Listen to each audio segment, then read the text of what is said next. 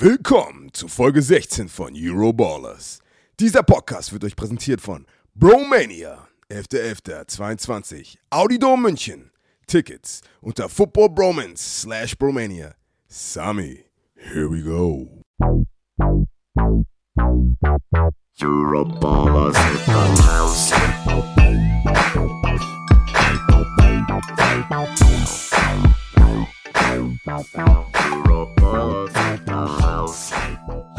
Einen wunderschönen guten Tag, liebe Bromantiker.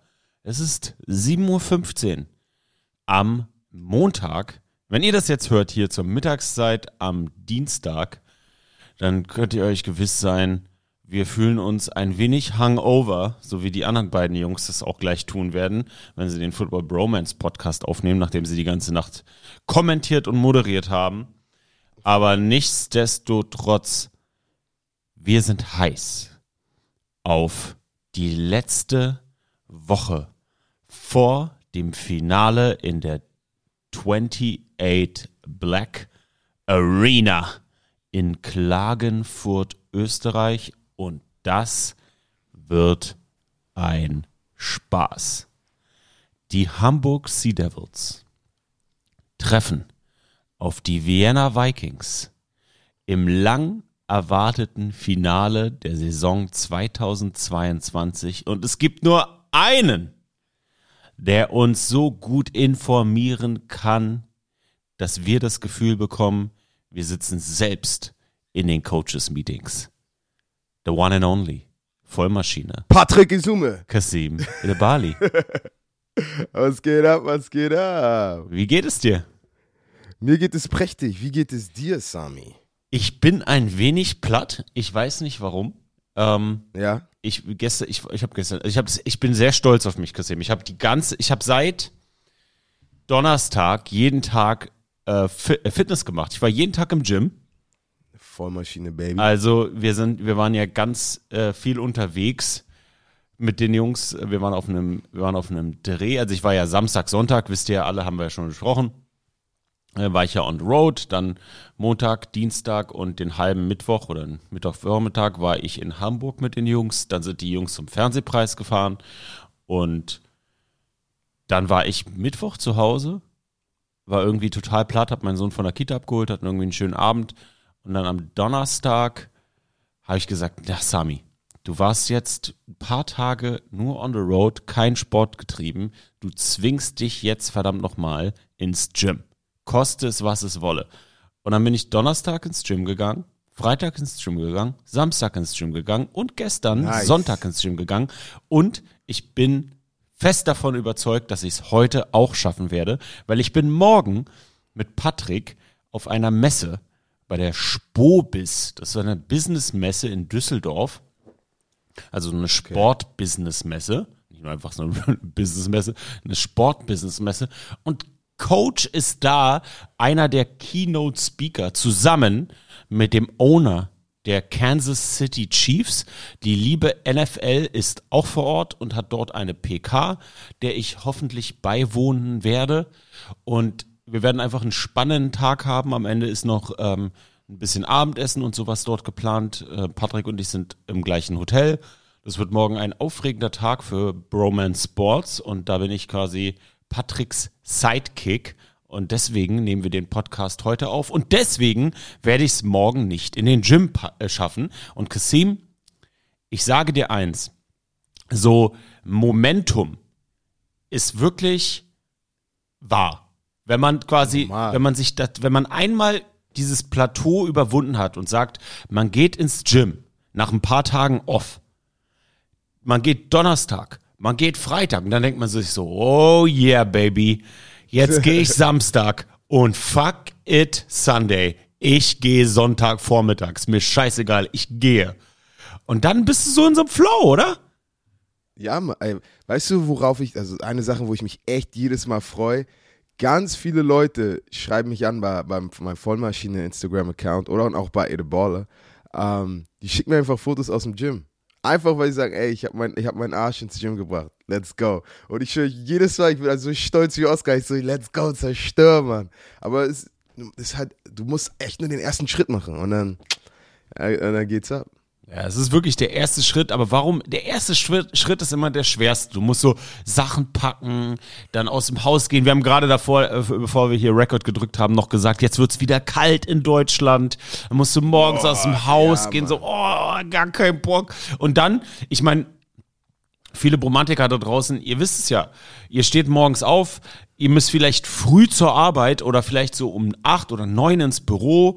Ähm, oder die Kinder in die Kita bringen und danach habt ihr Haushaltssachen zu erledigen und dann zu sagen, vorher, danach oder so zwischendurch ins Gym, das, äh, das, ich, das Spannende ist, Kasim, fast, ich sag nicht jeder, weil ich finde sowas immer vermessen, wenn man jeder sagt, aber fast jeder, 90 Prozent von uns haben die Zeit am Tag, eine halbe Stunde Sport zu machen.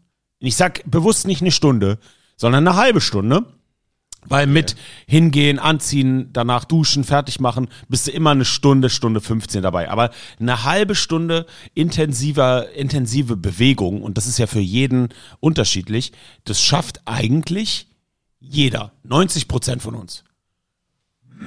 Ja, ja, Mann. Und ich, eine Sache, die ich auch weiß, guck mal, die, die besten Sachen im Leben, wenn, wenn man was erreichen will, es gibt immer mehr Gründe, sie nicht zu machen, als es zu machen. Weißt du, wenn ich dir sagen würde, ey, das ist mein Ziel, aber ich muss das, das und das machen, ich kann dir theoretisch mehr Gründe sagen, es nicht zu machen, weil äh, bockt halt nicht, weißt du, es ist anstrengend, ich muss vielleicht aus meinem Weg gehen oder ich werde ein bisschen müde sein, was auch immer.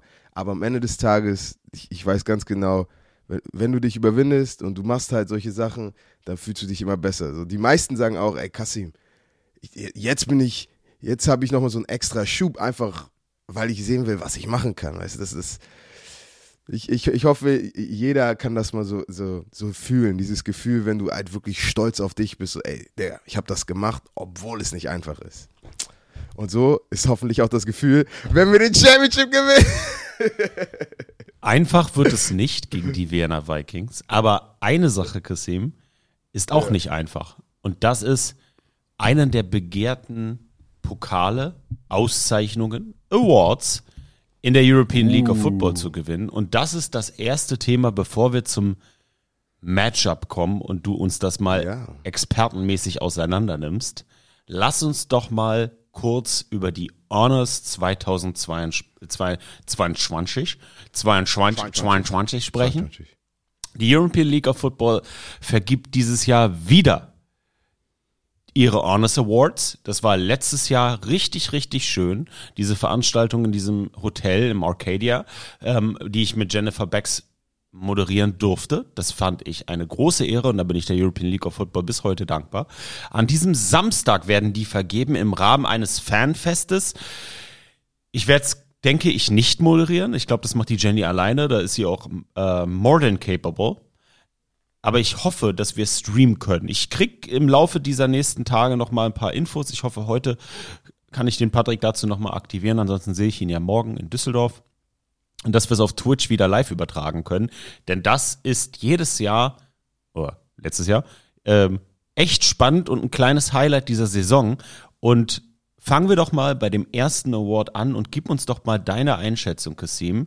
Wir gehen zum Assistant Coach of the Year. Die Nominierten, oh Kasim, ich fühle mich jetzt gerade, als wenn ich die Oscars äh, moderieren dürfte.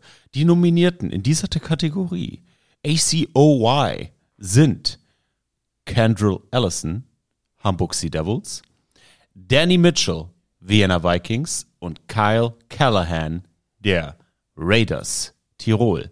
Kasim, wer ist dein Award Recipient für den Assistant Coach of the Year? Also bevor ich dir sage, warum Kendall den gewinnen wird, ist, äh, warte, ich wollte noch mal kurz sagen, diese, diese Award-Show ist, oder Award, die Award-Vergebung ist wirklich eine gute Sache. Einfach, weil so viele Menschen, von, von Players, von Coaches, die, die, über die ganze Liga halt die, die, den Respekt und die Würdigung bekommen und es gibt viele, die eigentlich so einen Award bekommen könnten, aber ich finde es einfach auch gut, weil du jetzt hörst du Namen zum Beispiel, die vielleicht, du hörst jetzt nicht Kyle Sweet oder Zach Edwards in den, in den verschiedenen Kategorien. Ähm, die es gibt, aber auch wirklich ein paar Namen, wo du denkst, ah, okay, wer ist das, was hat er gemacht? Und wenn du dann in, ins Team guckst, in, in, in die Liga, die wissen ganz genau, oh ja, das ist der Coach, der, der macht einen echt guten Job, ey, das ist der Rookie, der, der hat dieses Jahr echt einen guten Job gemacht, weißt du, so Ehre, wem Ehre gebührt. Und sowas gefällt mir immer, aber äh, alle drei Coaches haben super Job mit ihren Teams gemacht dieses Jahr, aber für mich, ich bin natürlich biased, aber was, was, was Kendall Ellison macht, das ist echt, ähm, ah, das NFL-Niveau. So, der, der, der, was der mit, natürlich, wir haben, wir haben gute Spieler, okay? Wir haben, wir haben eine gute Front Seven, unsere DBs sind sehr athletisch, aber die Vorbereitung und die Arbeit ist steckt und er ist nicht mal Vollzeit, okay? Ich glaube, der Mann ist Halbzeit. Ähm, und er guckt 70 Stunden Film am Tag. Der bricht. all- Ich weiß noch, Sean Shelton hat gesagt, ey, oder der, der, der Offensive Coordinator von, von Tirol kam so, so, ey, wo konntet ihr unsere Hand Signals? Weißt du, weil immer, wenn Sean Hand Signals gemacht hat, äh, wir wussten sofort, was kommt und Miguel hat alles gesagt. Und, und Kendra so, ich habe ich hab drei Tage straight Film geguckt, ich kenne alle eure Signals. Und dann wie er uns auch in die richtigen Positionen bringt. So, es, es, und auch den Scouting Report, wenn du mal den Scouting Report siehst, ich schwöre, der sieht aus wie mein NFL Scouting Report. Er weiß ganz genau, ey, hier ist ein Fullback, rechts sind zwei Receiver, 72 Prozent, der spielt zu kommen. Also es ist äh, sehr, sehr viel und großen Respekt an Kendra. Ja, gibst du uns auch nochmal ähm, einen Blick auf die anderen Kandidaten oder äh, äh, nehmen wir die Testicles deines eigenen Coaches jetzt mal aus dem Mund oder wollen wir das hier weiter? Gesagt, warum ich sage Kendra, weil ich mit Kendra zusammenarbeite. Aber ich bin mir ziemlich sicher, dass wenn ich jetzt die Jungs von den anderen, die Spieler von den anderen Teams hier reinhole, die würden genau das gleiche. Ja, das ist, das ist total super. Äh, da gebe ich dir absolut recht. Deswegen sind die anderen auch keine objektiven Experten im Sportjournalismus, so wie du, Kasim. Ähm, was hältst du denn von Danny Mitchell und Carl Callahan? Ganz ehrlich, wenn ich jetzt mal so gucke. Guck mal, Danny Mitchell- Jetzt sagst du, jetzt sagst du, Mitchell, ich warte, kenne warte, sie warte. nicht. Warte, ich muss gerade, ich gucke gerade die Gesichter an. Weißt du, der, der eine hat eine Sonnenbrille ich auf. musste die Gesichter. du weißt, ich bin ein professioneller Sportler. äh, über den Headcoach hätte ich dir mehr sagen können, aber okay. Was hältst du denn von Danny Mitchell? Also ich kann dir mit Daniel Mitchell erstmal sagen, absoluter Ehrenmann. Es gibt, glaube ich, keinen freundlicheren in dieser Organisation, außer Kiki, ähm, der wirklich bei jedes Mal, wenn er, wenn er mich sieht, wenn ich mit dem Gimbal auf ihn zugehe oder auch ohne Gimbal, er ist todesnett. Danny Mitchell ist eine richtige Frohnatur. Wirklich. Und er hat seine Offense richtig im Griff. Ich habe ja öfters bei den Vienna Vikings hinter die Kulissen geschaut, bei den nicht nur bei den bei den Warm-ups, sondern auch bei unserer Preseason Sami on the Road Folge, die wir auch als Vlog verarbeitet haben. Was mir direkt aufgefallen ist, ist die Liebe zum Detail und ich glaube, die das, das machen alle Coaches in dieser Kategorie. Die Liebe zum Detail. Ähm, äh, Danny, Danny Mitchell ist ein absoluter Dirigent. Nach jedem Play, das nicht nach seinen Vorstellungen im Training läuft, und das habe ich nur, ich, hab nur, ich kann es nur vom, von den paar Mal sagen, die es beobachtet habe, holt er sich die Jungs sofort ran, diskutiert mit denen, fragt nach deren Meinung, deren Einschätzung. Also der ist wirklich nicht nur ein absoluter Ehrenmann und eine Frohnatur, aber auch ein sehr detailverliebter und meiner Meinung nach sehr spielernaher Coach. Man sagt immer so Players Coach. Das ist, der ist jung, der ist frisch und ich glaube, dass er noch eine lange Coaching-Karriere vor sich hat und ich würde mich nicht wundern, wenn der irgendwann mal in der European League of Football oder in der anderen Liga auf dieser Welt als Head Coach auftritt. Kommen wir zu Kyle Callahan. Kyle Callahan und sein Quarterback sind für mich in dieser Saison, ohne dass ich beide persönlich kenne, so wie siamesische Zwinge, äh, Zwillinge. Ich glaube, die müssen sich auf dem Feld nur einmal kurz in die Augen schauen und wissen, was abgeht. Sean Shelton und er ähm, sind ein krasses Tandem, ein krasses Duo. Und ich habe manchmal das Gefühl gehabt in der Saison, dass aufgrund dessen, dass Sean Shelton so eine Präsenz hat und quasi wie so ein Peyton Manning an der Line of Scrimmage ist, dass du dann so den Offensive Coordinator so ein bisschen, ne, nicht vergisst, aber dass er so ein bisschen in den Schatten gerät. Jetzt weiß ich natürlich nicht, weil ich die zugegebenermaßen, die Raiders aus Tirol, nicht irgendwie in der Preseason gesehen habe und nicht irgendwie beim Training besucht habe, weiß ich nicht, wie da so ähm, die Zusammenarbeit läuft. Aber eine Sache ist ganz klar. Wenn du die beste Offense der Liga hast und meiner Meinung nach einen Kandidaten für den Offensive Player of the Year, wo wir gleich nochmal drauf zu sprechen kommen, dann kannst du nicht so viel falsch machen. Insofern wird Kyle da schon bere- berechtigt auf dieser Liste sein. Und man muss eins sagen. Mit Okbalobi haben sie in der Mitte der Saison einen Wahnsinns Running Back dazu bekommen. Und ich könnte mir vorstellen, dass Kyle Callahan da massiv seine Finger mit im Spiel hatte, was das Thema Scouting betrifft. Das ist, das hast du sehr gut äh, gebreakdown, Sami. Kommen wir zur nächsten Kategorie, die auch wieder was mit Männern zu tun hat, die etwas zu sagen haben, und zwar an der Sideline, dem prestigereichen Award, dem Coach of the Year. Die Nominierten sind Andrew Weidinger, Ex-Head Coach der Barcelona Dragons, Charles Yogi Jones, deinem Head Coach der Hamburg Sea Devils, und Chris Callakay der Vienna Vikings. Kasim, wer bekommt den Award? Weil ich werde ich werd, ich werd jetzt nicht biased sein, okay? Ich werde jetzt nicht biased sein, weil ich liebe, ich liebe Yogi. Ähm, aber wenn ich jetzt so angucke, wer hat aus am wenigsten am meisten gemacht, dann ist das, glaube ich, without a doubt, Herr Andrew Weidinger. Weil ich glaube, Hamburg, auch, weiß ich, auch wenn es nicht einfach ist, Back-to-Back Championship zu machen, aber ich glaube, wir hatten mehr Potenzial in Hamburg, spielerisch und, und, und, und, strukturell mit der Organisation. Ähm, ich meine, Wien hat Ballers von, das ist auch impressive, dass du in deinem ersten Jahr schon das Team ins Finale bringst und wirklich eine souveräne Saison spielst. Ähm, also wenn du jetzt einfach auf Record guckst, dann guckst du natürlich die beiden Coaches an. Aber ich glaube einfach mit, keiner hätte damit gerechnet, dass Barcelona so stark spielt, wie sie gespielt haben. Ich, die haben so viele Homegrown Talents und wenn ich deren Homegrown Talents mit Vienna Homegrown Talents vergleiche, so Vienna hat echt ein paar Ballers, die könnten alle College spielen. So, ähm, wo ich, wo ich jetzt sagen würde, viele Jungs in, in, von Barcelona physisch, athletisch nicht so talentiert wie, äh, wie, wie ein Vienna-Team oder wie, wie in Hamburg. Aber dann guckst du den Coach an und wie er seine Jungs ready macht und wie er das meiste aus seinen Spielern, aus der Organisation und wirklich aus dem ganzen Team rausholt. Und da hat, glaube ich, Andrew Weidinger einen super Job gemacht. Da gehe ich mit dir mit. Und wäre es nicht eine unglaubliche Story, wenn er nach der Entlassung, und wir wissen beide nicht, was da los war, Aber wurde er entlassen oder hat er einfach gesagt, ich will was anderes nächstes Jahr machen?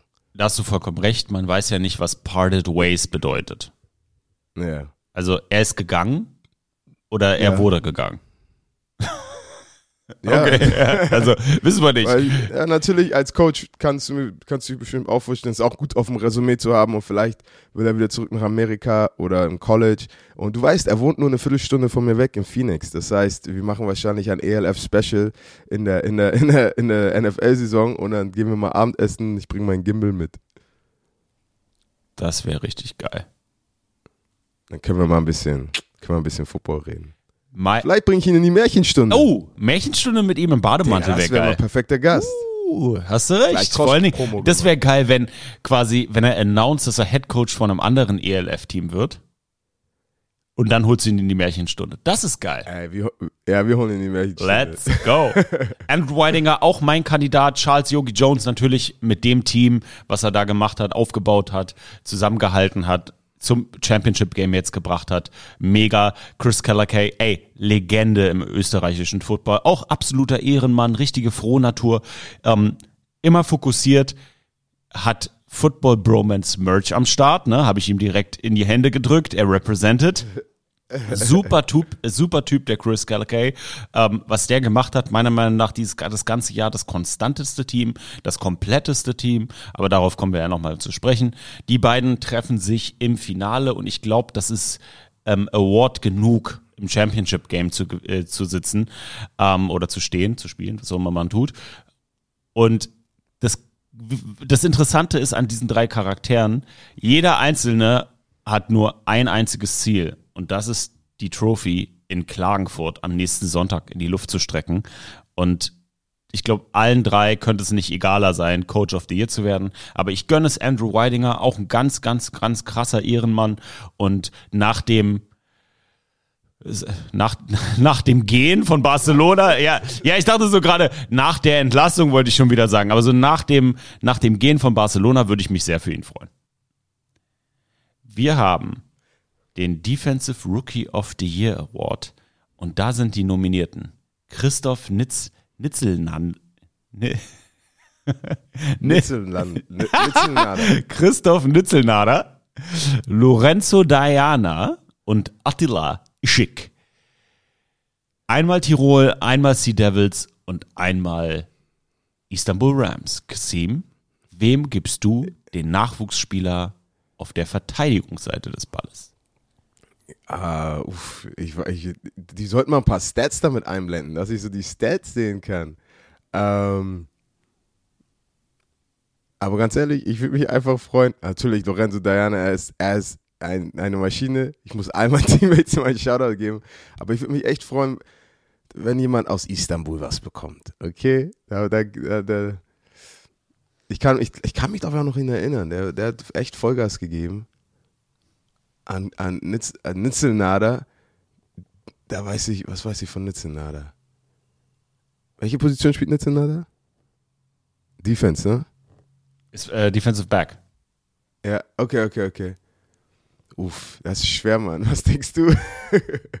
Ey, aber das ist so krass, weil da- das ist eine Sache, wo, wo ich echt sagen muss, weil die Jungs sind auch was, 20, 21 Jahre alt. Und wenn ich das immer so höre und wenn ich, wenn ich so sage, ey, als ich mit, mit Football angefangen habe, die Jungs waren noch nicht mal auf der Welt, so an auf denen. So, das ist, das ist, glaube ich, so einer der krassesten Gefühle für mich, wenn ich, wenn ich sowas höre. Und dann macht es auch Spaß, so mit denen zu spielen und zu trainieren, etc. Äh, äh, wa- wer, wer war denn das letztens, als wir in Hamburg waren, haben wir doch irgendwie, da war jemand 2000er Jahrgang oder 2003er Jahrgang oder so. Ja, ja, ja. War das, war das nicht irgendwie so? Und wo, wo ich dann doch gesagt habe, so, da haben wir beide schon gegeneinander gespielt, da war der erst geboren. Ja, Mann. Also, und er sieht aus wie ein erwachsener Mann. Bart, Muskeln, alles. Weißt du? Ich denke so, uff, wer, wer, was, ist bis 40 oder was? Er sagt, no, ich bin 2003 geboren. Ich so, was? Das ist brutal. Also, wenn du dir die drei Kandidaten anguckst, der erste, der mir da ins Auge springt, ist Attila Ischik, weil wenn du dir die Istanbul Rams anguckst, dann gibt es so ein paar Personen, die hervorstechen. Und Attila ist einer von denen. Und das als Rookie, das ist schon massivst beeindruckend. Er neben Zachary Blair, doch ein sehr, sehr auffälliger Spieler, dieser doch enttäuschenden Saison ähm, der Istanbul Rams. Für mich ist es Attila Ischik einfach aufgrund des Auffälligkeitsfaktors als doch junger Spieler. Kommen wir zum nächsten Award. Das passt dann natürlich direkt dazu. Offensive Rookie of the Year Nominees. Die Nominierten sind Anton Jalai, Marius Faust und Lukas Hollup. Anton Jalai von den Leipzig Kings, Marius Faust aus Kölle und der Lukas aus Wien. Kasim, zu den drei Herren äh, kannst du uns was sagen. Natürlich. Ich meine, Jalai, du, du hast, du hast halt, du hast Stretch, weißt du, du hast, du hast wirklich einen super Receiver-Call und dann bist du der dritte Mann und äh, er hat da wirklich äh, äh, einen guten Job gemacht, auch auf Film, wenn du den Film anguckst, denkst du, alles klar, alles klar, aber er geht halt ein bisschen unter mit dem, mit dem, mit dem super Receiver-Core, die sie haben, äh, zu Herrn Markus Faust und Lukas Holub, die Big Boys, okay? Guck pu- put the Film on. Und ab und zu, ich, ich, ich, ich sehe sie auf Film und, und sehe, wie sie spielen und ich sehe halt nur richtig riesige Brocken, die, die aggressiv spielen und ich denke, oh, das ist aber ein erwachsener Mann. Weißt, ich, ich weiß nicht warum, immer wenn ich einen O-Liner sehe, du bist halt, entweder bist du, bist du ein, ein kleiner, dünner O-Liner oder du bist ein alter, breiter O-Liner. Ich, du könntest 20 sein, aber wenn du, O-Liner sieht für mich immer alt aus, weißt du, was ich meine? aber so wie die spielen, auch auf Tape, ich so, ey, wer ist das denn? Ey, die, die, die, die, können, die können ja was, die sind richtig nice. Und dann wird mir gesagt, ja, weißt du, wie jung die erst sind? Die sind pff, die sind 20, 21 und so. Das das ist echt krass. Auch wenn ich jetzt, wenn ich Wien beim Scouten angucke, ähm, also sehr impressive auf dem Level, den sie schon mit solchen jungen Jahren spielen. So, wer den gewinnt? äh, vielleicht, ich glaube, Lukas Holub. Aber man wird sehen. Spannend. Da bin ich vollkommen deiner Meinung, Kassim. Lukas Holub ist für mich der Favorit. Warum? Weil er in seinen jungen Jahren schon echt eine Feldpräsenz hat, oder? Ja, das ist besonders normalerweise auch in der NFL, wenn du einen Rookie Offensive Lineman hast, die sagen immer, ey, das ist ein Fisch. Das ist ein Fisch. So, du ein Fisch aus dem Wasser. So, den kannst du richtig, kannst du alles geben. Aber auf einmal ein Rookie Offensive Lineman spielt mit Präsenz und ist souverän und du weißt, du hast keine Chance. So, das, das sieht man nicht selten. Besonders weil Offensive Line ist schwieriger als, als, als, als man denkt. So, deine Technik muss on point sein, deine Reads müssen on point sein, dein Punch muss da sein. Du musst alles rückwärts machen, wenn du da einen super Athleten vor dir hast, der Spin Move und alles, alles macht, um dir vorbeizukommen. Also Respekt. Wir beide gehen mit Lukas Holub, werden wir mal sehen, wie wir richtig liegen am kommenden Samstag. Und dann haben wir noch den Overall Rookie of the Year. Okay, hat Offense und Defense nicht gereicht, aber Nee, ähm, es reicht, reicht der Liga reicht nicht. nicht. Nein, äh, boom. Das ist ja, wir haben zwei von den gleichen Jungs. Wir haben Anton Jalai, Christoph Nitzelnader am Start und Markus Schneider. Ich gehe mal davon aus, wenn Jalai und Nitzelnader schon einmal erwähnt wurden, dass Markus Schneider den gewinnt. Einfach weil die anderen schon einen Shoutout hatten. Okay, Und er und Markus Schneider hat auch auf Film, du guckst ihn dir an und er ist auch echt äh, überall zu sehen. Er, er, du, es gibt immer Jungs, die, die stechen sofort raus. weißt, du, weißt du, warum für mich Markus Schneider das Ding gewinnt? warum? Er hat für mich den What the fuck-Faktor. Ich schaue mir die ähm, Nominierten an und ich gucke Ja. mir diese drei Herren an und ich denke Ja. mir, what the fuck, Markus Schneider war Rookie? ja, Mann. Für mich, ich habe im Stream gesagt, das ist so ein kleiner Wes Welker. Ja, genau, genau so. So auch auf ganz unangenehm. So, ich denke so, oh, da hast du gar keinen Bock zu covern. Gar keinen so, Bock. So auf den. Übertrieben so, weißt du, so Shifty auch im Open Field, äh, äh, äh, me mega Pain in the Ass zum Covern, ähm, allein von dem, was ich an der Sideline sehe. Äh, geilen Game Speed, gute Hände. Ja, Leute, der ist halt klein, aber dafür ist er richtig fein. Markus Schneider ist für mich mit Abstand locked Rookie of the Year der gesamten Liga. Wie gesagt, den WTF-Faktor hat er.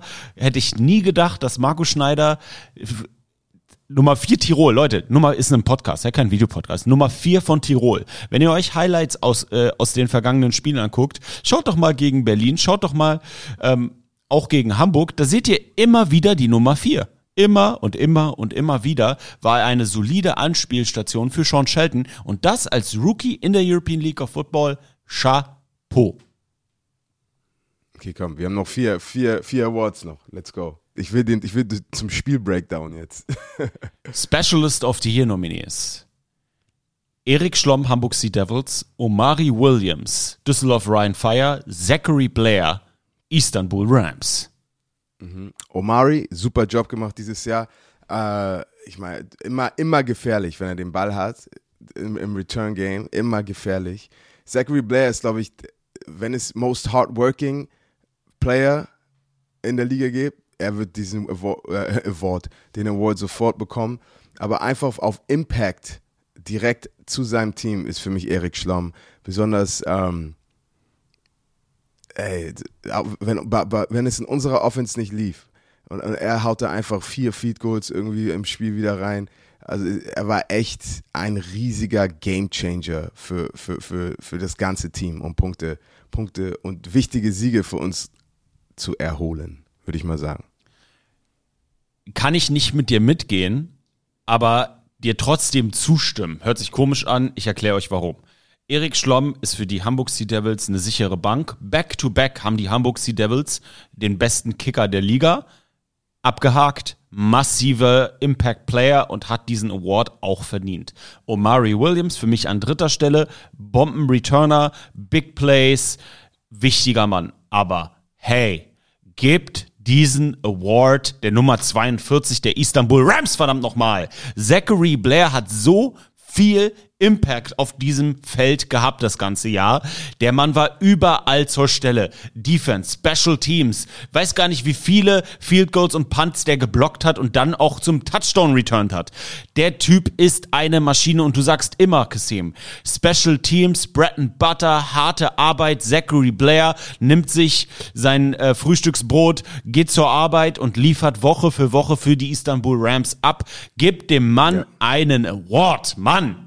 Ich will auch sagen, im, im Scouting Report, weißt du, wenn, wenn, als wir uns für, für, für Istanbul ready gemacht haben, ein Name, der immer gefallen ist, du musst immer wissen, wo Zachary Blair ist, weißt das, und das sagt schon alles aus, so, der Typ ist, der Typ ist gefährlich. Du musst immer wissen, wo Zachary Blair ist. Die nächsten drei Männer, die wir gleich vorstellen werden, da weißt du immer, wo die sind. Das, das, die sind so impactful, um es zu sagen. Die Defensive Player of the Year Nominees. Oh, wir haben eine Elite-List. Fangen wir an mit Kyle Kitchens, der Berlin Thunder. Alejandro Fernandez, Fernandez, der Barcelona Dragons und oh, AJ Sideline to Sideline Wendland. Kasim, das ist deine Baustelle. Wer gewinnt diese Trophy? Ähm, AJ, AJ Wendland ist für mich unser Luke Kuechly in unserer Liga. Weißt er ist halt, er ist smart, er spielt hart und er ist überall. Er ist wie ein Radiergummi. So, ey, hier, Laufspiel nach links, Radiergummi, AJ Wendland. Ey, Lauf nach rechts, AJ Wendland. Ist halt, er ist immer, immer im Bild. Und äh, das, das, das Coole so, an, an, dass ich in der ELF spiele für mich ist, wenn ich so, solche Jungs kennenlerne, weißt du, so, so wo ich denke, wo, wo ich dann frage, ey, was hast du in der Vergangenheit gemacht, wo hast du College gespielt, etc. Weil ich, ich habe Jungs gesehen in der NFL, die nicht so talentiert waren wie die, weißt du, und dann denke ich immer, ey, du, du, bist, ein- du bist ein Baller, ey, scheiße, du, du, du hättest auch eine Chance haben können, aber dann wird einfach, jetzt kriegen wir die Chance, unsere Talente in, in der ELF zu zeigen und uns auch kennenzulernen, weil allein mit diesen Jungs zu reden, macht mich besser als, als Mensch und dann auch als Spieler, wenn du dir das Game anguckst. Und ich glaube, das ist sehr mutual. Ich weiß nicht, was mutual auf Deutsch ist. Ähm, aber ich glaube, mit, mit ganz vielen Spielern in der Liga, wo du, wo du dich einfach gegenseitig auf Film anguckst und denkst, ey, das kann ich auch benutzen. Ey, den Move kenne ich auch. Ähm, Alejandro Fernandez. Äh, 21. Der junge Mann ist 21. Ich hatte die Chance mit ihm äh, nach dem Barcelona-Spiel ein bisschen zu reden, ein bisschen ihn kennenzulernen. Auch super Typ und super athletisch. Ist echt, ist, ist einfach nur so natural. So, ist instinktiv und ist einfach ein natural Pass Rusher. Da, da sieht nichts aus. Du siehst ganz oft Jungs, die Pass rushen, die sind ein Roboter, weißt du. Er ist einfach wie Butter. Sack, was hat er? 14 Sacks dieses Jahr gehabt? Ähm, aber für mich ohne Frage äh, Kyle Kitchens wieder Defensive Player of the Year. Einfach weil nicht nur ist AJ Wendland ein Radiergummi und, und ist einfach super impactful auf, auf, auf Defense. Äh, Fernandez, super viele Sacks dieses Jahr und auch talentiert. Aber Kyle Kitchens war nicht nur ein Game Changer, nicht ein Playmaker. Und Kyle Kitchens war auch der Grund, dass Berlin Spiele gewonnen hat.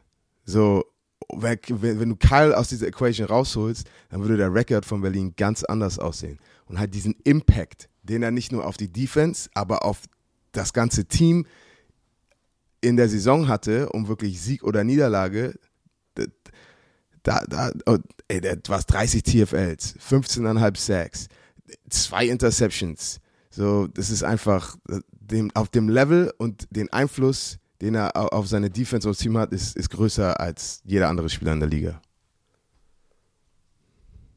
Für mich ist Kyle Kitchens alle drei in ein oder alle beiden in einem Spieler. Das, was du gerade vorgelesen hast, AJ Wendland, ich habe ihn Sideline zu Sideline AJ Wendland genannt, dann Alejandro Fernandez mit 21, unglaublich, wie, wie frisch, jung und erquickend der diesen Pass Rush macht und ne, auch die Stats sprechen für sich. Aber Kyle ist das alles in einem.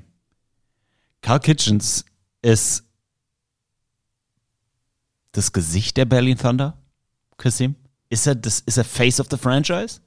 Auf jeden Fall, 100 Prozent. Das ist Face, auch, das weißt du, wie, die, wenn die NFL Promo macht für die Liga. Karl Kitchen ist Face of the League, weißt du, ist halt so. Ey, nicht nur an der Line of Scrimmage im Pass Rush, aber auch Tackles for Loss, Interceptions. Es gibt, also jetzt mal ganz im Ernst, gibt's, es gibt eigentlich nichts, was Kyle Kitchens nicht kann. Ernsthaft, es gibt nichts, was der nicht kann. Karl, Karl Kitchen ist wie JJ Watt in 2000 was, 13, 14 oder so, wo, wo, wo JJ einfach, oder, aber ihr wisst die, das ja, was ich meine. JJ Watt hat Outside gespielt, Defensive End, hat Inside gespielt, die kannst du überall hinstellen.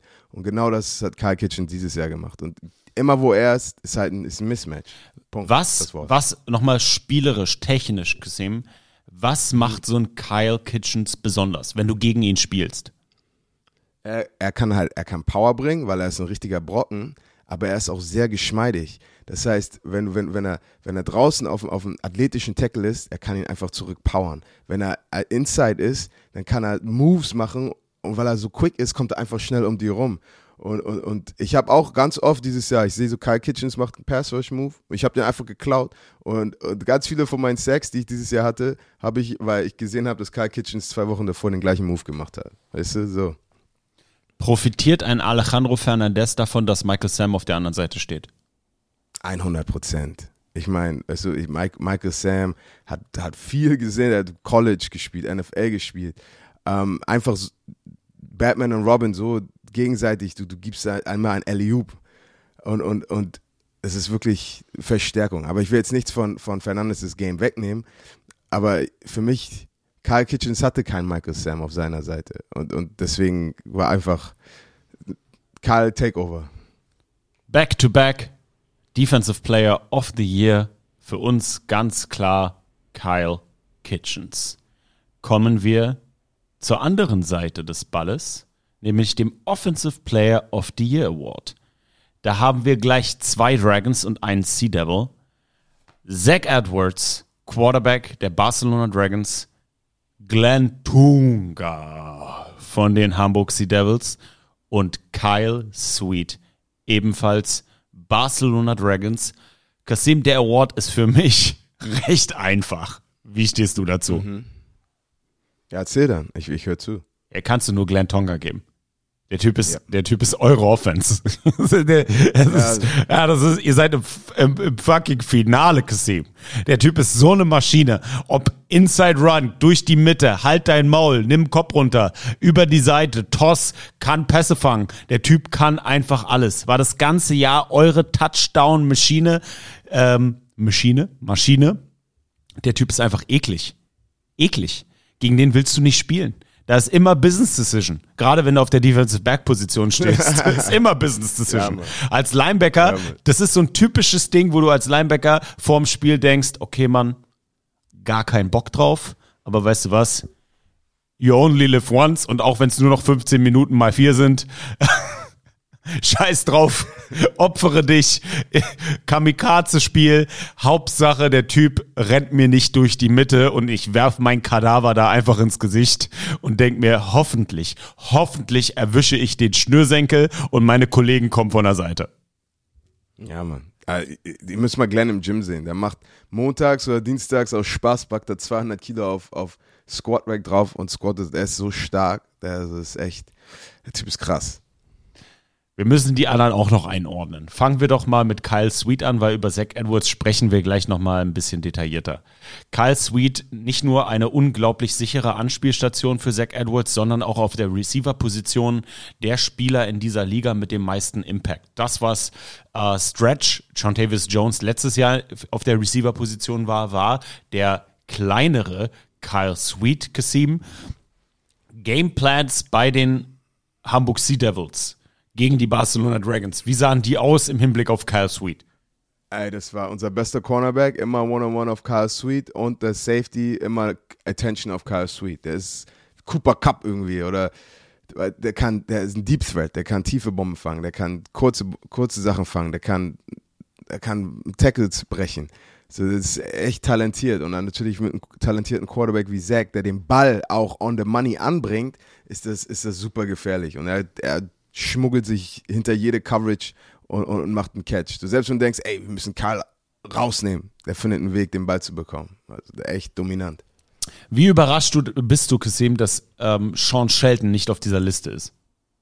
Ich meine, der ist auf der MVP-Liste, deswegen äh, ich, bin ich mir sicher, dass Ist Zach Edwards auch, Äh, trotzdem.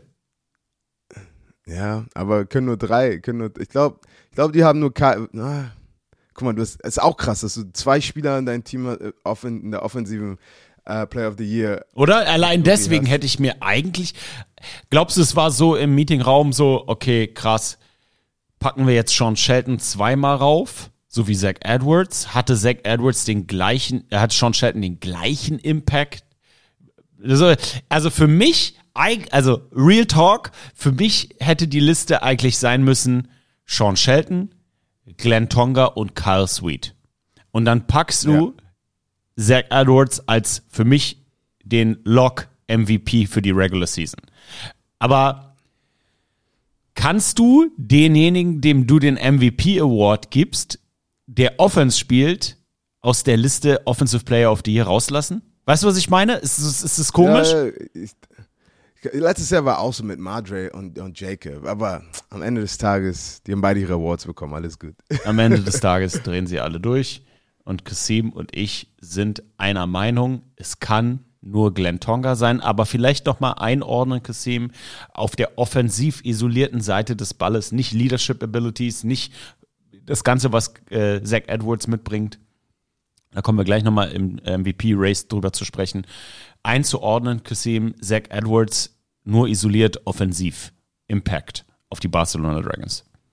Alles, alles, alles ist, ist, er ist der Kopf, die, der Kopf der Schlange, weißt du, so, auch im, im Gameplan, so, ey, wir, wir wir müssen den Kopf zuerst besiegen und dann, dann können wir sie, dann können wir sie besiegen. Aber das Problem ist, er ist auch so zäh und lässt sich nicht unterkommen, äh, wie heißt das? Unter, Unterkriegen. Unter, unterkriegen. Und wie, wie im Spiel gegen uns zum Beispiel, wo wir ihn wirklich, du hast 13 Mal gesackt haben und dann wirft er den Ball trotzdem noch zweimal, Bub, Touchdown, steht 21, 21. So, der Typ ist, der, er ist einer der, wo ich sagen, ey, mit dem, mit dem würde ich mal, mal gerne zusammenspielen. Aber er war, glaube ich, auch mein Lieblingsspieler, gegen den ich gespielt habe dieses Jahr. So hands down. Es macht einfach Spaß, gegen solche Menschen zu competen, die immer, die immer versuchen, noch einen rauszuholen. Weißt du, so, die haben auf einmal immer noch ein verstecktes Level oder so. Und, und das, das, das macht echt Spaß. Spaß machen die nächsten drei Herren. Auch wieder zwei Familiar Faces aus der Offensive Player of the Year Kategorie. Die Nominierten für Most Valuable Player Award 2022 sind Zach Edwards, Quarterback, Barcelona Dragons. Sean Shelton, Quarterback, Tirol Raiders. Und Glenn Tonga, Running Back, Hamburg Sea Devils. Kasim, zweimal Quarterback. Kann es ein Back-to-Back Running Back MVP geben? Und was mich, bevor du deinen Favoriten nennst, interessiert ist, was ist für dich der MVP? Ähm, MVP ist einfach, das ist die Definition von einem Team. Weißt du, so, du put the team on the back. Du bist so most valuable player. Ich meine schon im Namen. Und ich kann mir, ich kann mir gut vorstellen, wenn, wenn Zach zum Beispiel Offensive Player gewinnt, dann für mich ist Glenn der MVP. Wenn Glenn den Offensive, äh, Offensive Player gewinnt, dann wird Zach der MVP sein. Sean natürlich, ich will nichts Sean hat auch ein super Spiel gespielt, aber einfach der, der Impact, den sie als Spieler, Sean hat ein bisschen bessere Jungs noch, also ich würde sagen, die Struktur um ihn rum. Weißt du, was ich meine? Ähm, aber, aber Glenn, wie gesagt, ey, wir füttern Glenn den ganzen Tag einfach so. Oh, wollen wir 30, 40 Mal heute laufen? Okay, Glenn wird nicht müde und, und zieht einfach durch. Wir haben starke Offen, Offensive Line, die für den Block, lass Glenn den Rest machen. Aber, aber Zach dann wieder gleichzeitig, Zach hat nicht die beste Offensive Line der Liga ähm, und macht da echt Sachen, Sachen in, in der Pocket, wo ich denke, ey, das ist, das ist Elite. Also wie gesagt, je, ich glaube, je nachdem, wer Offensive Player gewinnt, der andere gewinnt den MVP. Für mich ist der Most Valuable Player der, den, wenn du ihn aus dem Team rausnimmst, die Mannschaft nicht den Erfolg in der Saison hat, den sie gehabt haben. Bedeutet für mich, ich nehme, wir fangen mal von unten an. Wir nehmen jetzt mal Glenn Tonga aus eurem Team raus. Schafft ihr es in die Playoffs und schafft ihr es nach Klagenfurt? Und jetzt wird's kontrovers. Ich glaube ja. Weil eure, eure Defense so krass ist, so noch nie da gewesen krass, dass allein diese Unit euch ins Finale getragen hätte. Gehen wir zu Sean Shelton. Nehmen wir ihn aus den Tirol Raiders raus? Schaffen sie die Playoffs? Ich glaube nicht. Kommen wir zu Zach Edwards. Kommen die Barcelona Dragons ohne Zach Edwards in die Playoffs und schaffen sie diesen 180, diesen 180 Grad Dreh, den sie von 2021 zu 2022 gemacht haben? Unter keinen Umständen. Bedeutet für mich, die Tirol Raiders sind ein gutes Team ohne Sean Shelton, ein Playoff-Team mit ihm. Die Barcelona Dragons sind nichts, nichts ohne Zach Edwards, geschweige denn ein Playoff-Contender. Heißt für mich, der wertvollste Spieler ohne Diskussion, ohne Diskussion der gesamten Liga ist Quarterback Zach Edwards. Was sagst du zu diesem Ene Mene Mu von mir? Da, da, ich gehe mit dir mit, da stimme ich zu. Zach Edwards, den Impact, den er auf diesem Feld hatte, nicht nur Leadership, aber auch Swag. Kassim, ordne uns das mal ein. Wenn der wie New Kids on the Block Outfit da ins Stadion kommt mit seinem Hut und einfach nur sexy aussieht, der sieht so sexy aus, wenn ich mich. Ey, er hat eine Energie mit sich, die ansteckend ist. Sag, so sage ich es einfach. Hab ich, okay. Ich will jetzt nicht sagen, ey Zach, du bist so sexy, ich kann jetzt gar nicht erwarten, dass du spielst. Äh, was ist los mit dir, Sir? Okay. Entschuldigung. Also, Zach MVP. Kann ich jetzt endlich den Breakdown machen? Ja, kannst du. Ich Spiel? sag nicht mehr, dass er sexy ist. Shit, Er ist einfach ein krasser Spieler. Entschuldigung. Ey, heute, ich muss, wenn wir das auf Instagram posten, müssen wir sagen, ey, bis 45 Minuten Vorsprung, wenn ihr nur den Breakdown hören wollt. I bring a sexy back. Und wir kommen jetzt, nachdem wir beide einer Meinung sind, zu dem sexiesten Spiel des Jahres. Dem Dankeschön. Finale in Klagenfurt. Alle wollen über das Finale hören. Wir haben hier 30 Minuten über. Ja, über aber ey, Awards guck mal.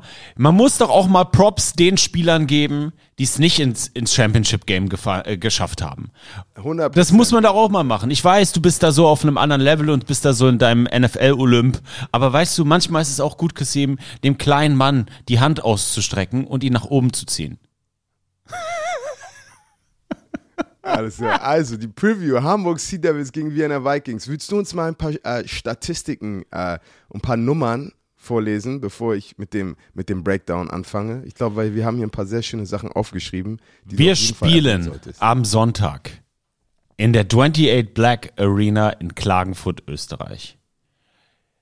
Sie fasst knapp 30.000 Zuschauer, wurde 2007 eröffnet und ist das Stadion des SK Austria Klagenfurt Fußballteams.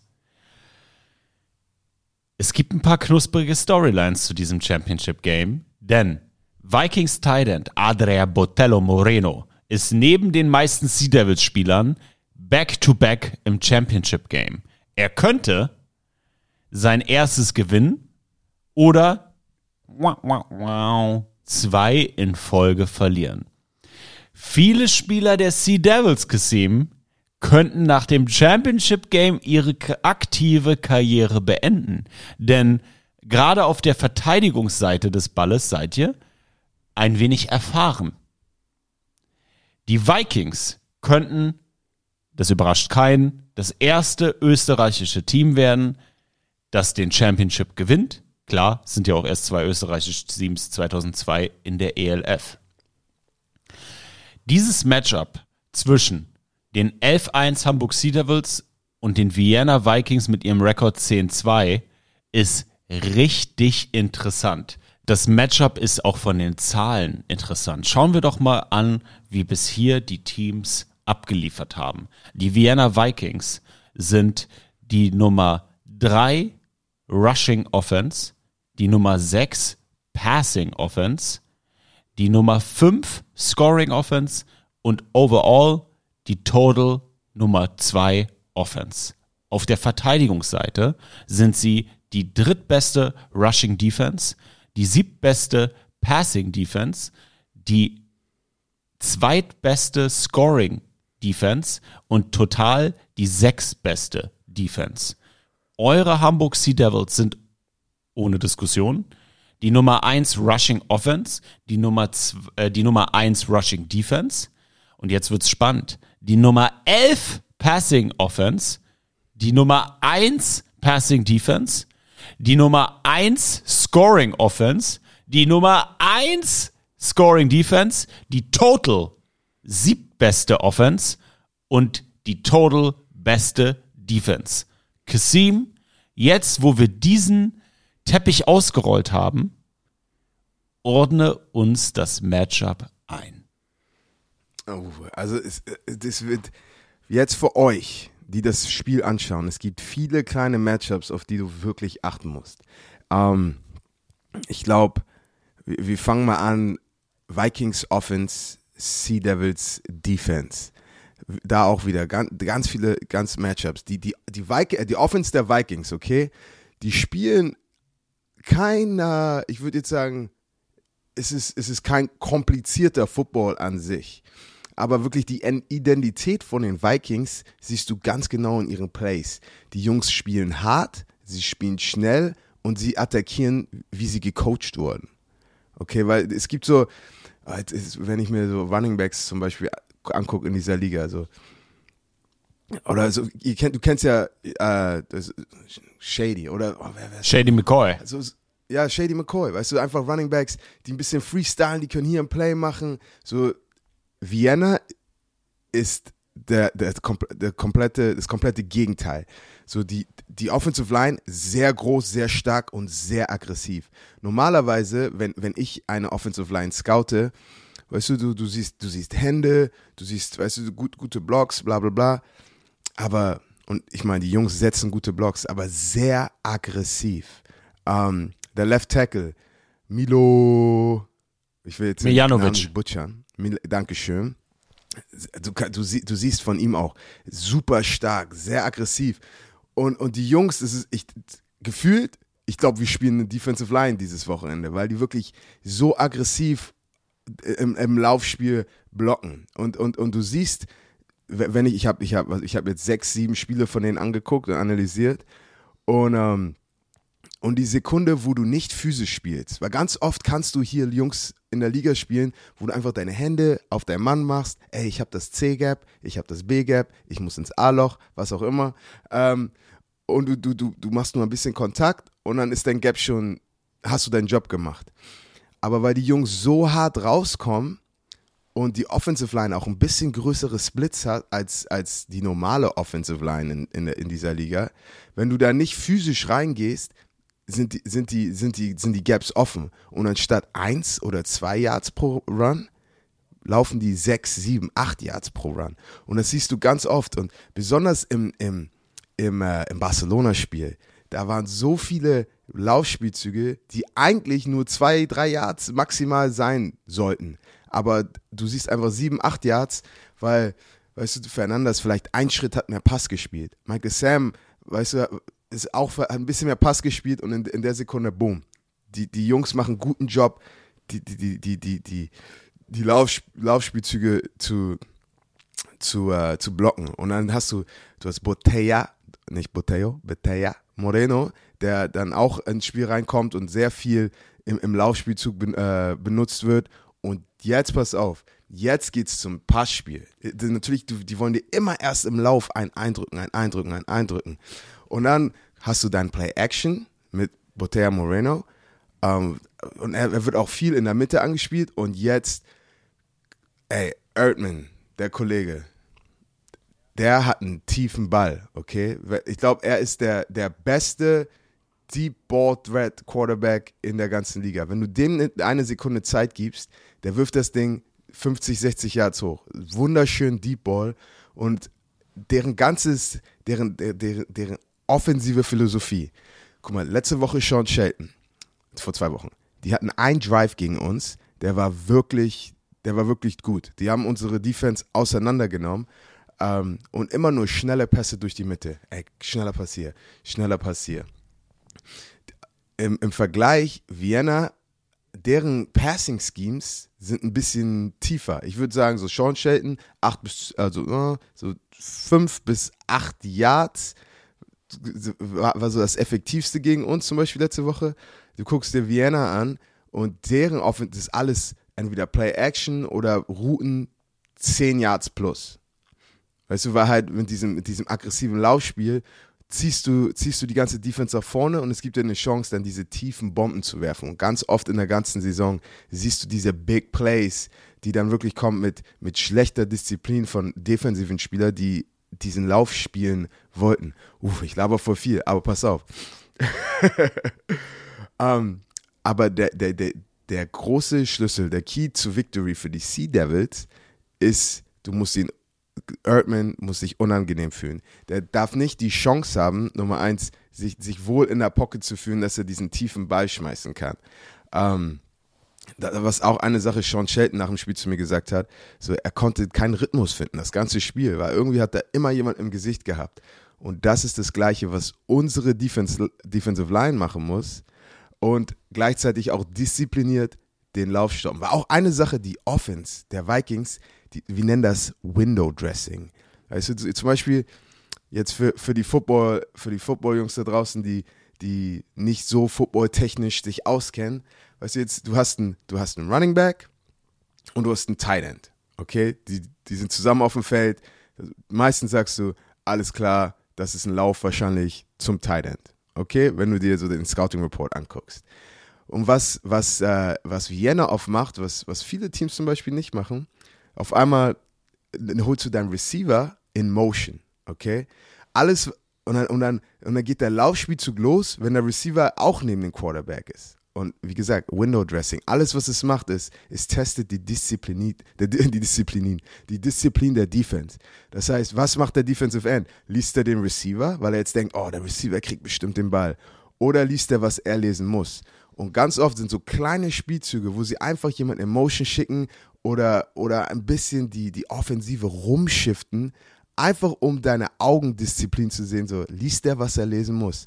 Und der, der, der, der Success, der Erfolg der Offense ist ganz oft, weil sie defensive Spieler aus ihrer Disziplin rausbekommen und sie dann attackieren und so Big Plays machen.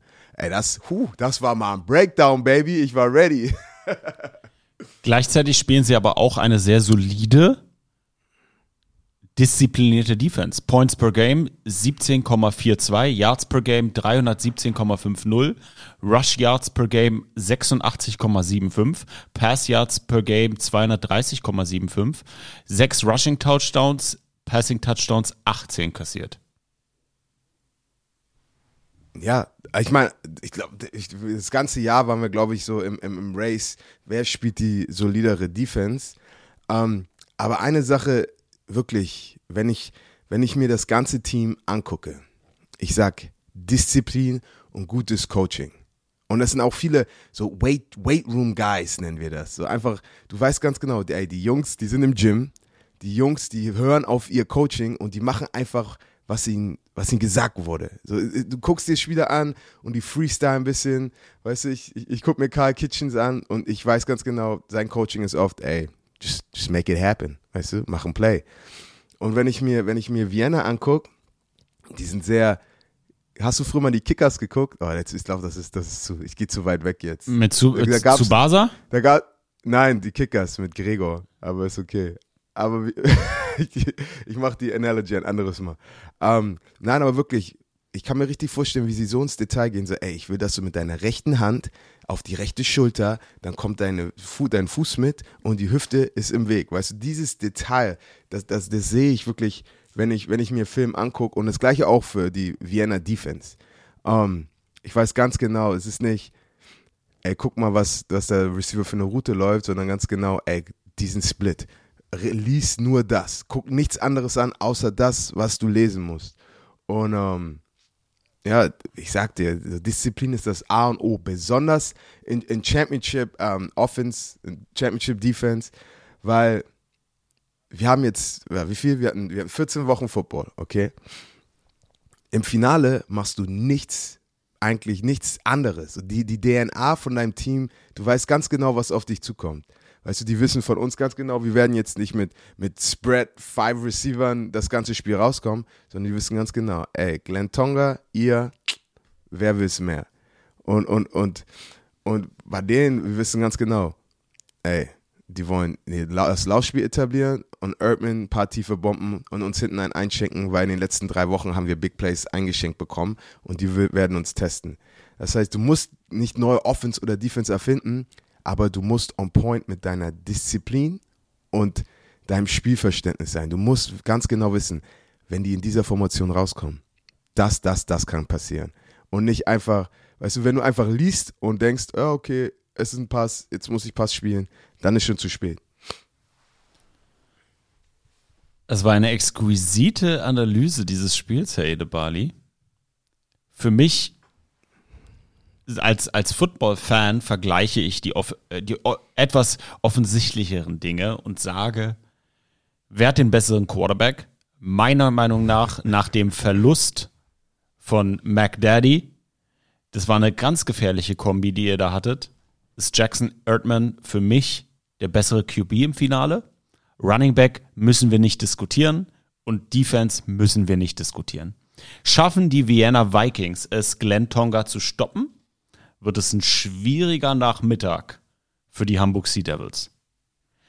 Kriegt ihr, kriegen sie den Arsch aufgelaufen, was durch Glenn Tonga immer, immer, immer wieder passiert, passieren kann und passiert ist, wird es schwierig für die Vienna Vikings. Ich glaube, dass ihr es schaffen werdet, Jackson Erdman so sehr unter Druck zu setzen, dass er Big Play Boer relativ selten finden wird. Wenn er ihn findet, dann wird es ab und zu mal klingeln.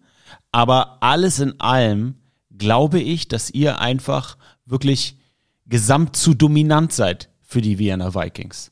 Ihr seid, ihr seid erfahrener, ihr seid intelligenter und ihr seid talentierter. Und ich sage es nochmal für alle österreichischen Football-Fans da draußen. Die Vienna Vikings waren für mich das konstanteste und beste Team der Regular Season von Woche 0 an. Ich versuche jetzt dieses Finale, Finale isoliert zu betrachten und gehe big on big und sage dir, eine durchaus talentierte, fleischige Homegrown O-Line, die, wie du gerade schon gesagt hast, sehr aggressiv spielt, ist für mich ein Mismatch gegen eine Defensive Line, die diszipliniert, talentiert und vor allen Dingen erfahren spielt. Nehmen wir doch mal das Matchup Mijanovic gegen dich. Super talentierter, guter O-Liner gegen einen acht Jahre NFL-Veteran. Alleine die Finesse, die hat er noch nie gesehen. Und wenn er da zu aggressiv und mit zu viel Selbstbewusstsein rangeht, dann frisst du ihn zum Frühstück. Wohlgemerkt, ich spreche hier auf hohem Niveau. Der Typ ist ein Monster-Tackle. Der Typ ist mega, einer der besten Offensive Liner der Liga. One-on-one gegen dich, mh, schwieriges Matchup. Schwieriges Matchup und könnte Erdmann extrem viel Kopfschmerzen, Kopfschmerzen bereiten. Die Vegans, super Running Backs, aber auch da gegen Glenn Tonga, mh, schwieriges Unterfangen. Also das einzige, wo ich euch vorne sehe, äh, wo ich die, entschuldigt bitte, wo ich die Vienna Vikings vorne sehe, das ist Quarterback Play. Jackson Erdman, 2849 Passing Yards. Sally Cisse, 1599 Passing Yards. Ja, er hat sich mit McDaddy abgewechselt, aber trotzdem müssen wir eins gegen eins vergleichen zu diesem Spiel, weil sie spielen ja gegeneinander. Completions. Für Sally Cisse 129, für Erdman 207. Attempts. Sally Cisse 215, Erdmann 344. Completion Percentage. Und das ist das, wo es interessant wird. 60% Completion Percentage bei 215 Attempts und 60,17 bei 344 Attempts. Für mich war Jackson Erdmann in diesem Jahr ein Top 3 Quarterback. Ja, ich sage es. Und ich wiederhole es, denn ich habe das Gefühl, wir sind bei Jackson Erdmann so ein bisschen Prisoner of the Moment. Er hat 70 oder 80 Prozent der Saison recht fehlerfrei Football gespielt. Am Ende hat er öfters verkackt, weil ich glaube, dass er zu viel wollte, dass er falsche Entscheidungen getroffen hat.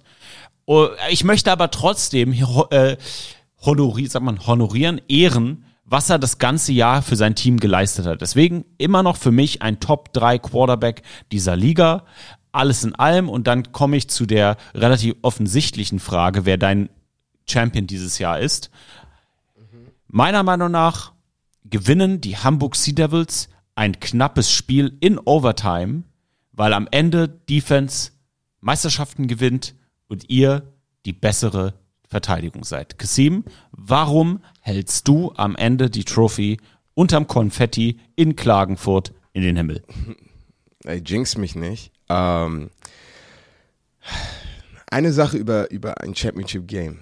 Und das ist wirklich, das ist auch, wenn du zum Beispiel gescoutet wirst als Spieler, das ist auch, das ist auch eine riesige Sache. Ich meine, du kannst, du kannst meine 40 Yard Dash messen, okay? Du kannst meinen Bench Press messen, du kannst meine Stats angucken. Aber wenn es wirklich drauf ankommt, so eine Sache, die du nicht messen kannst, das ist, das ist dein Herz und, und, und Willen, okay? Und das sind, glaube ich, die Attribute, besonders in Championship Game, Games, die, die nochmal ein, ein riesen Level spielen. So, ich meine, du, du guckst, du guckst unser, un- unsere Defense zum Beispiel auf, auf Papier an, weißt du, ich meine, alles super individuelle Spieler, aber so individuelle Spieler gewinnen keine Spiele. Du musst halt als Team spielen. Und ich habe auch schon viele Teams gesehen, die wirklich Ballers hatten, okay? Aber die kommen raus mit ein kleines bisschen Arroganz, die kommen raus mit ein bisschen zu viel Selbstsicherheit. Und ähm, jetzt, ich rede jetzt nicht unbedingt von den Sea Devils oder, oder Vienna, dass, dass wir das sind. Aber ich, erzähle jetzt einfach Sachen, die man nicht in ein Championship-Spiel reinbringen kann. Du bringst das rein und äh, da- das ist, das ist wie Gift. So, es ist eigentlich halt, wie gesagt, Vorbereitung und Disziplin. Und, und das, das wird, das wird, glaube ich, der, der riesige Unterschied sein. Jetzt abgesehen von den Stats und dem Talent, den beide Teams haben auf äh, beider Seiten, ich glaube einfach, das Team mit der, mit der besseren Vorbereitung und mit dem besseren Gameplan. Ähm, es sei denn, du bist NFL-Style und kannst in der Halbzeit nochmal den, den Gameplan richtig nochmal überarbeiten. Aber ich glaube, wer kann, wie heißt das, take advantage of the mismatches. Und wie gesagt, für uns, das ist, was wir machen müssen. Um Keys to Victory für die Sea Devils. Erdmann unter Druck setzen, constantly, die ganze Zeit, ihn andere Looks zeigen, weißt du, nicht, nicht nur, ey, wir spielen die gleiche Defense das ganze Spiel, dass er da sich ein bisschen, ah, okay, das machen die, sondern du musst echt von allen Winkeln kommen.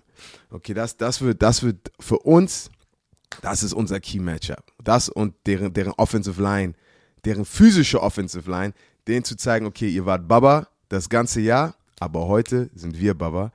Und Keys to Victory für ähm, Vienna, Sally aus der, aus der Ruhe bringen. Natürlich, Sally, Sally aus der Ruhe bringen und Tonga zu einem Minimum halten. Weil Tonga ist krass, aber ich kann mir vorstellen, dass die Box wird geloaded sein. Die werden erst sagen, ey, ihr wollt uns mit ein Pass spielen. Das ist so, wenn du, kennst du im Basketball, wenn du weißt, ein paar Jungs, die können keinen Dreipunkt schießen, weißt du, und dann gibst du ein bisschen mehr Space. So, ey, vielleicht triffst du den, aber unsere Chance, wir warten hier auf dich. Und ich glaube, so werden sie unseren Lauf ein bisschen eher am Anfang spielen, sehr aggressiv und dann sagen, okay, mal gucken, ob sie jetzt ein bisschen mehr passen. Und das Matchup, was sehr, sehr sneaky sein wird, Special Teams. Wie immer. Feldposition in einem Championship Game. Der Grund, warum wir so gut dieses Jahr waren, ist, weil, wie gesagt, unser Dri- Average Drive Start war irgendwie an der 40 und unsere Offense ist immer in guter Feldposition, was es einfach macht zu laufen. Tonga macht sein Ding, Automatic, Schlamm, Punkte auf dem Board. Aber wenn die Feldposition über Special Teams nicht knackig ist, dann kann es auch ein langer Tag werden. Also Punt, Punt und Kickoff und Special Team auch sehr wichtig. Kann man, wenn man selbst spielt, eine Prediction geben? Nee, oder? Das sollte man dann lieber lassen, so im Hinblick auf Score und wie, oder? Ey, ich, ich werde es lassen. Ja, lass ich es kann lieber. aber, Lass es ich lieber. Kann es, ich kann es, ich kann es, ich, das ist, was ich sagen kann. Jedes Footballspiel, wie mein Coach Sean Payton immer sagt, hat Ebbe und Flut. Okay, auf beiden Seiten wird Krisenmanagement Deluxe sein. Es wird Spielzüge geben, wo Wien an der Sideline komplett durchdreht. Es gibt Spielzüge auf unserer Seite, wo alle komplett durchdrehen.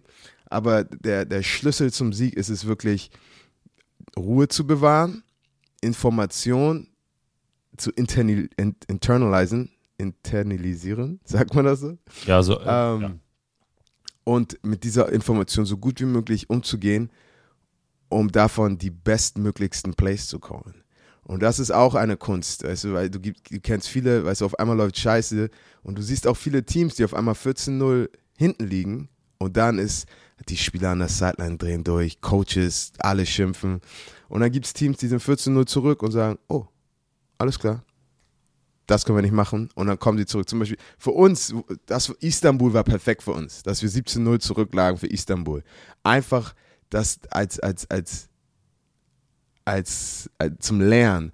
So, ey, das Letzte, was wir jetzt machen können, ist einfach sagen, ey, wir sind 17-0 hinterher, Istanbul, bla bla bla. Sondern jeder an der Sideline ist so, okay, ich muss meinen Job machen, ich muss meinen Job machen, just do your job. Und am Ende hast, kriegst, du, kriegst du dann den Sieg. Das Next Level Football Breakdown. Next Level? Football Breakdown von Kassim Edebali. Leute, es wird ein knuspriges Game. Wir können es kaum erwarten. Und kaum erwarten können wir auch nicht diese bromantische Woche, denn es gibt einiges zu verkünden, mein Lieber. Morgen ab 19 Uhr unser neuer Merch mit den Bruletten. Dann um 20.15 Uhr lang erwartet Prime Time Football mit der Aufstellung Kassime de Bali, Coach Esume, Björn Werner und Jennifer Becks. Mark wird im Laufe der Saison dazustoßen und wir werden rotieren. Am Samstag Sami on the Road in Klagenfurt zur Fanparty oder Fanfest, wie die ELF es nennt. Und am Sonntag Sami on the Road ab 11 Uhr live auf Twitch mit Björn Werner und Jennifer Becks. Und wir haben noch was ganz Besonderes für dieses Finale für euch. Wenn ihr euch noch dazu entschließen möchtet, zum Finale zu kommen. Wie gesagt, Kassim ist sowieso da. Björn ist da, Coach ist da, ich bin da, Jennifer Becks ist da. Unter dem Link in den Show Notes bekommt ihr 30% Rabatt auf die Tickets der Preiskategorie 3. Es wird on top einen, Blum, einen Bromantiker-Block geben, der ist im Block 14 und 15. Knuspriges Schmankerl nochmal hier für euch, von uns, für euch, fürs Finale. Und wir hoffen, so viele Bromantiker wie möglich dort zu sehen. Und Kasim, dir wünschen wir, die gesamten Bromantiker, auch die österreichischen, einfach nur ein gutes Spiel. Wir freuen uns, dich auf dem Feld zu sehen und wir gönnen es dir von Herzen, egal ob wir Sea Devils oder Vienna Vikings Fans sind. Und Hauptsache, du bleibst gesund. In diesem Sinne, Kasim, entlasse uns in diese Championship Week mit den letzten magischen Worten. Ball out.